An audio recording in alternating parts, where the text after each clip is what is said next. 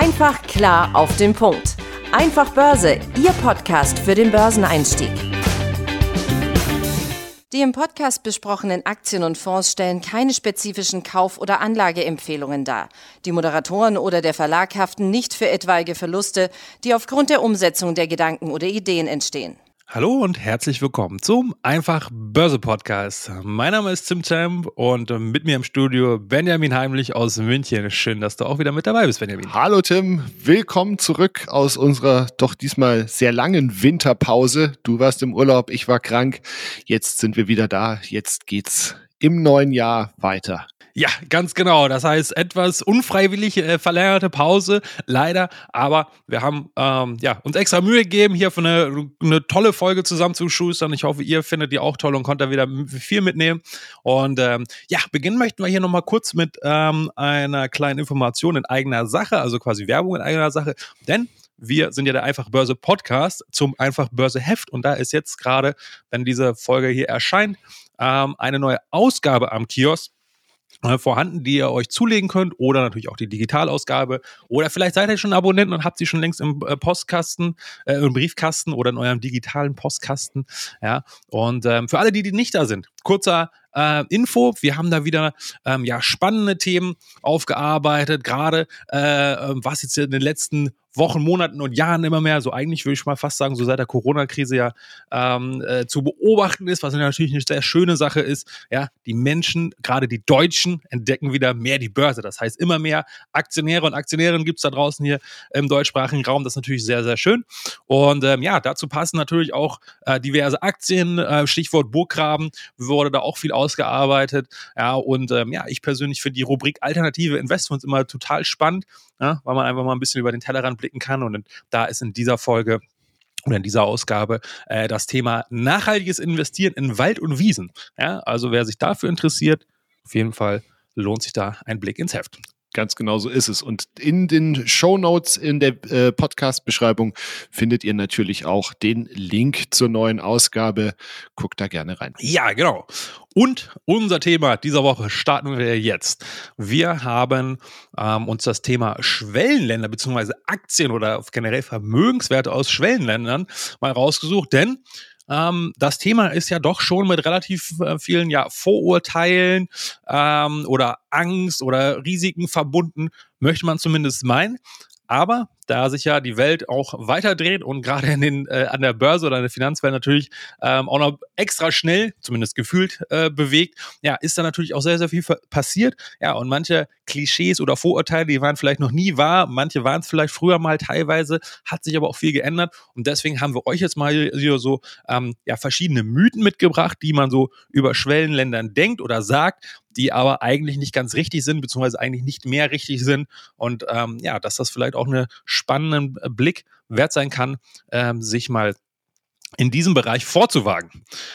Warum das Ganze jetzt überhaupt? Ähm, ja, steigen wir da direkt ein, nämlich mit einem so der typischen Fehler äh, von Anlegern, oder naja, was heißt Fehler, aber eine Neigung von Anlegern, nämlich die sogenannte Homebase. Also, ähm, dass wir vorwiegend in Aktien äh, oder äh, manche Leute auch nur in Aktien investieren aus Ländern, wo sie selber herkommen oder wo sie sich selber sehr gut auskennen. Also beispielsweise wir hier ähm, deutsche Aktien oder von mir aus vielleicht auch noch europäische Aktien. Warum das Ganze? Ja, also das hat halt häufig mit der Angst zu tun, ähm, ja, was falsch zu machen, äh, beziehungsweise man sich gleichzeitig natürlich wohler fühlt mit so einer Siemens-Aktie, ja, weil es ein deutsches Unternehmen ist. Man kennt vielleicht auch ähm, Produkte, die hat man auch schon äh, draußen in der echten Welt gesehen, kennt vielleicht auch Menschen, die dort arbeiten. Ja, das ist natürlich ein anderer ähm, Wohlfühlfaktor, sage ich jetzt mal, als zum Beispiel eine General Electric, ja, also der Top-Konkurrent, sage ich mal jetzt, von, von Siemens äh, aus Amerika.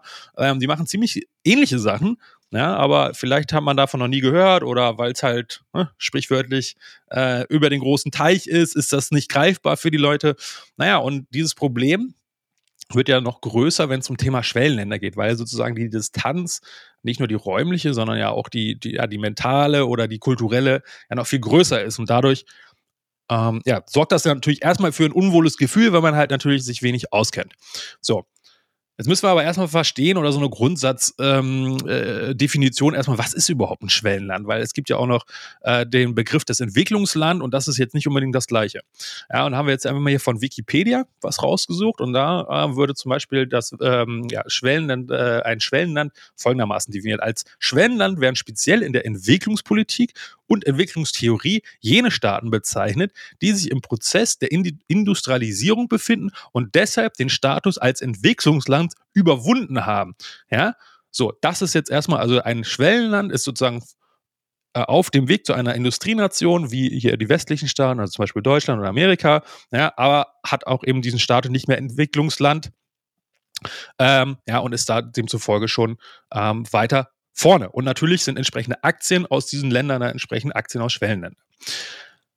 Tja, und ähm, fangen wir mal mit den ersten Mythos hier an. Ähm, vielleicht auch noch da ein, ein Hinweis. Ähm, wir haben hier einige Gedanken aus einer Veröffentlichung von Herrn Kullisch äh, vom ähm, Vermögensverwalter aus Amerika, von T. Rowe Price, äh, hier mit aufgegriffen. Also da auch nochmal der Hinweis.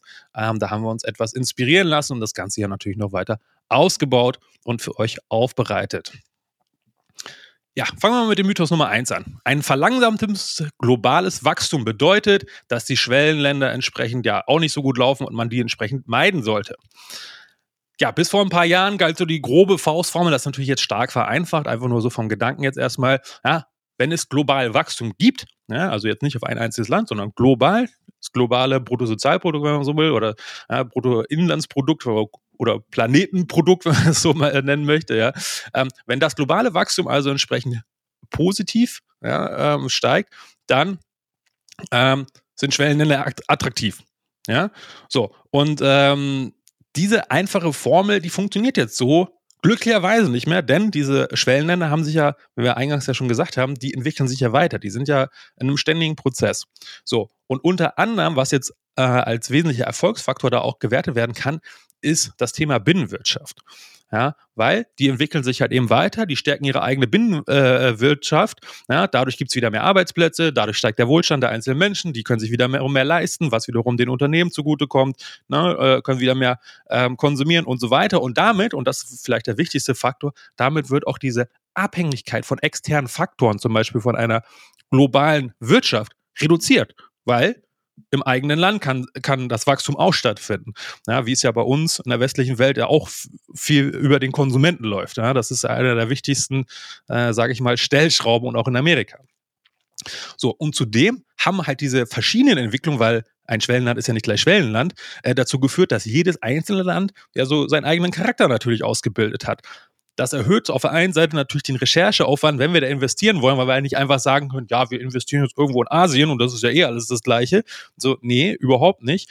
Ähm, und das gleichzeitig bringt uns natürlich auch neue Chancen, ja, auch theoretisch Risiken, weil wir natürlich mehr Aufwand betreiben müssen.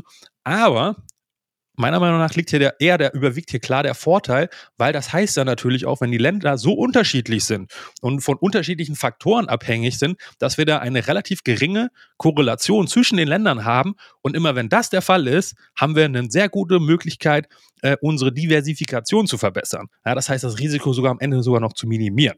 Und das ist ja eigentlich eine ganz schöne Sache. Absolut.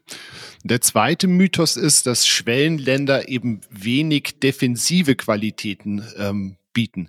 Das ist ein relativ großes Missverständnis, dass man denkt, dass da eben nur dynamische, wachstumsorientierte Unternehmen gibt, die dann eben natürlich wie sie seit sind, eben auch entsprechende Risiken bieten und dagegen halt eben defensivere oder sagen wir mal wertorientiertere Gelegenheiten eher selten sind. Ähm, woher dies kommt, ist eigentlich relativ logisch. Ne? Also wie gesagt, es ist ja eben ein, ein Land an der Schwelle zur Industrienation. Das heißt aber in der Regel halt eben auch, dass die, die defensiven Werte dort noch gar nicht so groß sind, wie jetzt eben, Tim hat es am Einstiegs gebracht, die Beispiele mit General Electric oder Siemens, sondern dann sind halt bei uns eher so diese, diese dynamischen Unternehmen visibel. Also ich sag mal sowas wie, wie ein Nubank in Brasilien oder sowas, die halt irrsinnig schnell wachsen und damit eben es, es bis bei uns auf den Zettel äh, schaffen. Es gibt aber eben Untersuchungen, dass eben ein Großteil aller aktiven Gelder in die Schwellenländer hineinfließt, eher in diese riskanteren Wachstumsstrategien investiert wird. Ne? Und eben dagegen nur ein Bruchteil in die eher defensiveren Strategien.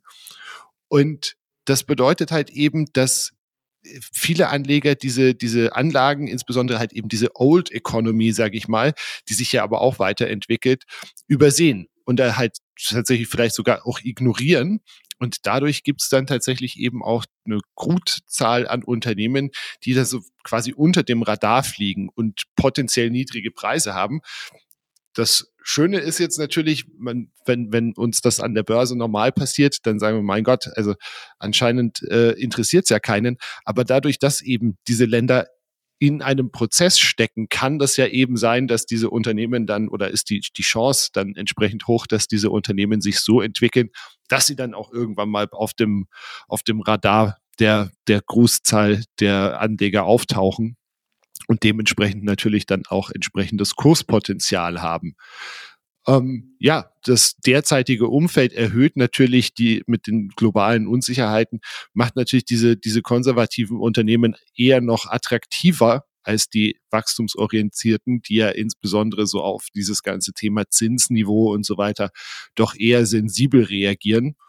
Und ähm, dann muss man natürlich auch noch ein bisschen gucken, was, äh, was die Unterschiede, Tim hat es ja vorher schon auch angesprochen, zwischen den einzelnen Ländern ähm, halt eben da sind die Schwellenländer dann ein, ein ähm, doch vielfältiges Angebot an Vermögenswerten, in die man investieren kann, einschließlich natürlich das ganze Thema ähm, Staatsanleihen, Unternehmensanleihen, aber eben auch Anleihen in lokaler Währung etc. pp. Ja, kommen wir nun zu Mythos Nummer drei. Ja, Thema Risiken, die durch gewisse ähm, ja, Personen oder Organisationen äh, ausgehen, nenne ich es jetzt mal. Ja, also was, was meine ich damit? Beispielsweise Zentralbanken, Politiker, gewisse äh, Unternehmenslenker. Ja? Das heißt, man hat ja irgendwie das Gefühl oft, das heißt, ähm, dass dort das Gefahr, die Gefahr von solchen äh, Fehlern bei diesen Leuten oder bei diesen Institutionen ausgeht, größer ist, als das zum Beispiel bei uns der Fall ist, ja, weil die da vielleicht korrupt sind oder ich weiß nicht was, was man da für Vorurteile hat. Ja? So, das muss man aber da auch ganz klar sagen ähm, ja, ganz viele von den, ähm, ja, also diese sogenannten Schwellenländer, ähm, da ist ja sehr, sehr viel passiert, auch im Thema Politik, äh, Struktur, Gesellschaft. Ja, das heißt, da wurden auch sehr viele Reformmaßnahmen bei vielen Ländern durchgeführt über die letzten Jahre, weil die haben ja auch ein Eigeninteresse daran, dass ihre Wirtschaft wächst, dass ihre Menschen zufrieden sind äh, und so weiter. Ja bei uns entsteht jetzt aber, also bei uns sage ich mir jetzt im deutschsprachigen Raum, kann natürlich jetzt äh, der Eindruck entstehen, und bei den meisten ist das sehr sicher der Fall, ich nehme mich da gar nicht von aus, ja, äh, dass da eine total verzerrte Wahrnehmung ähm, vorliegt, weil wir aus den Nachrichten, ja, weil natürlich jetzt beispielsweise in Lateinamerika oder im asiatischen Bereich, ja, da ist jetzt nicht um die Ecke, das kriegen wir jetzt so eigentlich nicht mit, sondern nur aus den Nachrichten. Ja, und was ist in der Regel in den Nachrichten? Eher die negativen Schlagzeilen, ja, wenn es Probleme gibt, äh, Konflikte und so weiter. Das heißt, da ist unsere Wahrnehmung relativ stark verzerrt und das spiegelt halt nicht den echten ähm, Zustand dieser jeweiligen äh, Volkswirtschaft wieder. Ja, und gerade wenn es wirklich gut läuft, dann hört man in der Regel gar nichts. Ja, und das ist ja auch irgendwie ein bisschen ironisch. Also das erstmal so als Grundsatz zur Sensibilisierung. Ähm, da wird aber natürlich auch nochmal klarer, wie wichtig es da auch nochmal ist, seine Hausaufgaben zu machen. Ja? Weil nur weil es in irgendeinem Land Probleme gibt, äh, heißt das ja nicht, dass man das meinen soll. In jedem Land gibt es viele Probleme, auch bei hier, uns hier in Deutschland und Amerika und so weiter schließen wir deswegen kategorisch aus, da in, zu investieren, sei es in breite Fonds, die das Land abbilden oder den DAX oder einzelne Unternehmen? Nein, natürlich nicht. So, ja, weil man muss da, wie gesagt, genau gucken.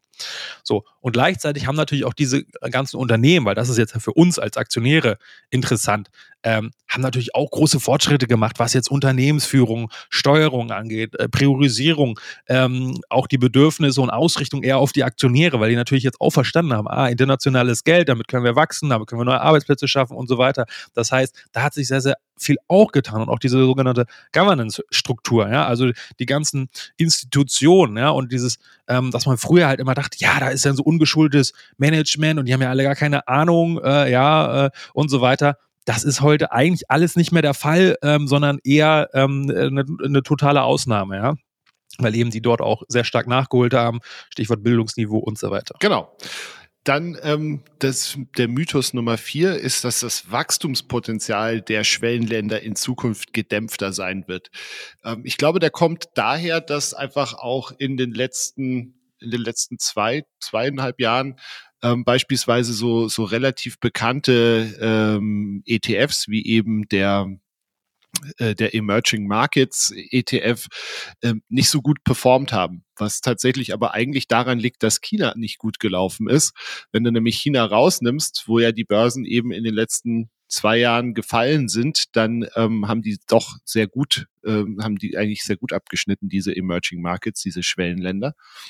Und ähm, das Wachstum, also das Beispiel dafür ist eben auch das Wachstum der Schwellenländer Anleihen als Anlageklasse. Und das hat nämlich in den letzten Jahren sehr stark zugelegt. Und das ist eben auch ein Zeichen dafür, dass die Anleger Zugang zu einer viel breiteren und viel vielfältigeren Palette von Kreditmöglichkeiten haben, die sich dann eben auf diese Länder und Emittenten aus dem äh, äh, Rating-Spektrum, also aus diesem äh, Schwellenlandbereich äh, stürzen oder stützen.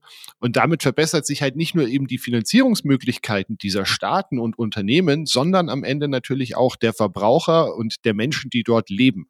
Und ähm, das, man hat eben in diesen Schwellenländern, was, was ihnen ja auch noch oftmals eigen ist, dass sie ein viel positiveres äh, Wirtschaftswachstum haben, also äh, die Raten des Wachstums deutlich höher sind als beispielsweise in den entwickelten Märkten. Also in Deutschland hatten wir ja letztes Jahr schlicht und ergreifend eine Rezession, ähm, wo du hingegen du eben in solchen Ländern, selbst China ist ja noch mit fünf Prozent gewachsen, obwohl sie das, äh, glaube ich, so schlecht war wie seit zehn Jahren nicht mehr. Aber das ist natürlich einfach auch eine ganz andere Baseline. Und Verzeihung. Das ist halt eben ein Zeichen für diese aufstrebenden Volkswirtschaften, dass sie weniger abhängig sind auch als die Industrieländer, weil der Binnenhandel zwischen diesen ähm, Schwellenländern inzwischen das Außenhandelsvolumen mit den Industrieländern übertrifft und ähm, damit eben auch eine wachsende Mittelschicht in diesen Volkswirtschaften, in diesen aufstrebenden Volkswirtschaften eben die langfristige Binnennachfrage stärkt und damit hat man halt nach wie vor eigentlich ein, ein relativ hohes Nachholpotenzial gegenüber den Industrieländern ähm, und gleichzeitig eben, wie gesagt, eine wachsende Mittelschicht, was es dann doch sehr, sehr spannend macht zumindest. Nicht risikofrei, aber doch sehr, sehr interessant. Ja, und äh, kommen wir nun zum Mythos Nummer 5 und damit den letzten auf unserer Liste in unserer heutigen Folge. Ja, und das hatte was mit dem Thema Nachhaltigkeit zu tun, beziehungsweise ja, so ein bisschen auch Ethik, Moral, ja, mh, hm, kann ich jetzt ruhiges Gewissen beispielsweise jetzt so in China investieren, ja. Ähm, äh, können wir das so überhaupt vergleichbar machen? Das ist vielleicht mal erstmal die erste Frage, ja. So, und äh, beziehungsweise wie können wir das überhaupt vergleichbar machen? Oder wir machen, wir brauchen jetzt erstmal irgendeinen Ansatz, ja. Äh, ob diese Länder wirklich ein ernsthaftes Interesse daran haben, Nachhaltigkeit, also auch ne, im, im ganzheitlichen Sinne, also beispielsweise mal nach ESG-Standards, äh, ja, also äh, Umwelt, ähm, äh, Soziales und entsprechend auch rechtlich hier ähm, entsprechend zu wirtschaften, ja, und einen ganzheitlichen Blick und nicht einfach nur mehr, mehr, mehr, mehr Geld ja, auf Kosten der Umwelt. Das ist ja so ein bisschen das Klischee oder das, der, das Vorurteil. Naja, und da kann man sich ja zum Beispiel auch wiederum das Emissionsvolumen von, ähm, ja, von nachhaltigen Anleihen, also spezifischen Anlagen, äh, Anleihen, die ähm, aufgesetzt werden von Unternehmen oder Staaten mit einem spezifischen Grund, zum Beispiel halt äh, Windräder zu bauen. Ja? So, und daran kann man das ja messen. Und ähm, ja, und da ist das, das Volumen von diesen Anleihen ja, zur Finanzierung von nachhaltigen Pro Projekten auch stark gestiegen in den letzten Jahren. Ähm, und äh, ja, das kann man aus verschiedenen ähm, Gründen zurückführen. Beispielsweise ja, sind relativ äh, neue Teilnehmer sozusagen in diesem Schwellenlandsektor, ja, wie die Philippinen, Mexiko, Kolumbien ja, oder Chile, ja, die natürlich auch viel machen ja, und ähm, viele Windparks bauen äh, und so weiter. Ja. Und ähm, ja, prominentestes Beispiel ist jetzt hier vielleicht China, weil das, glaube ich, mit am meisten von diesem Vorurteil, ja, das, die machen da ja eh die Umwelt nur kaputt und auf Kosten der Lasten und so weiter. Das ist ja so ein bisschen das, was da oft mitschwingt irgendwie, ja.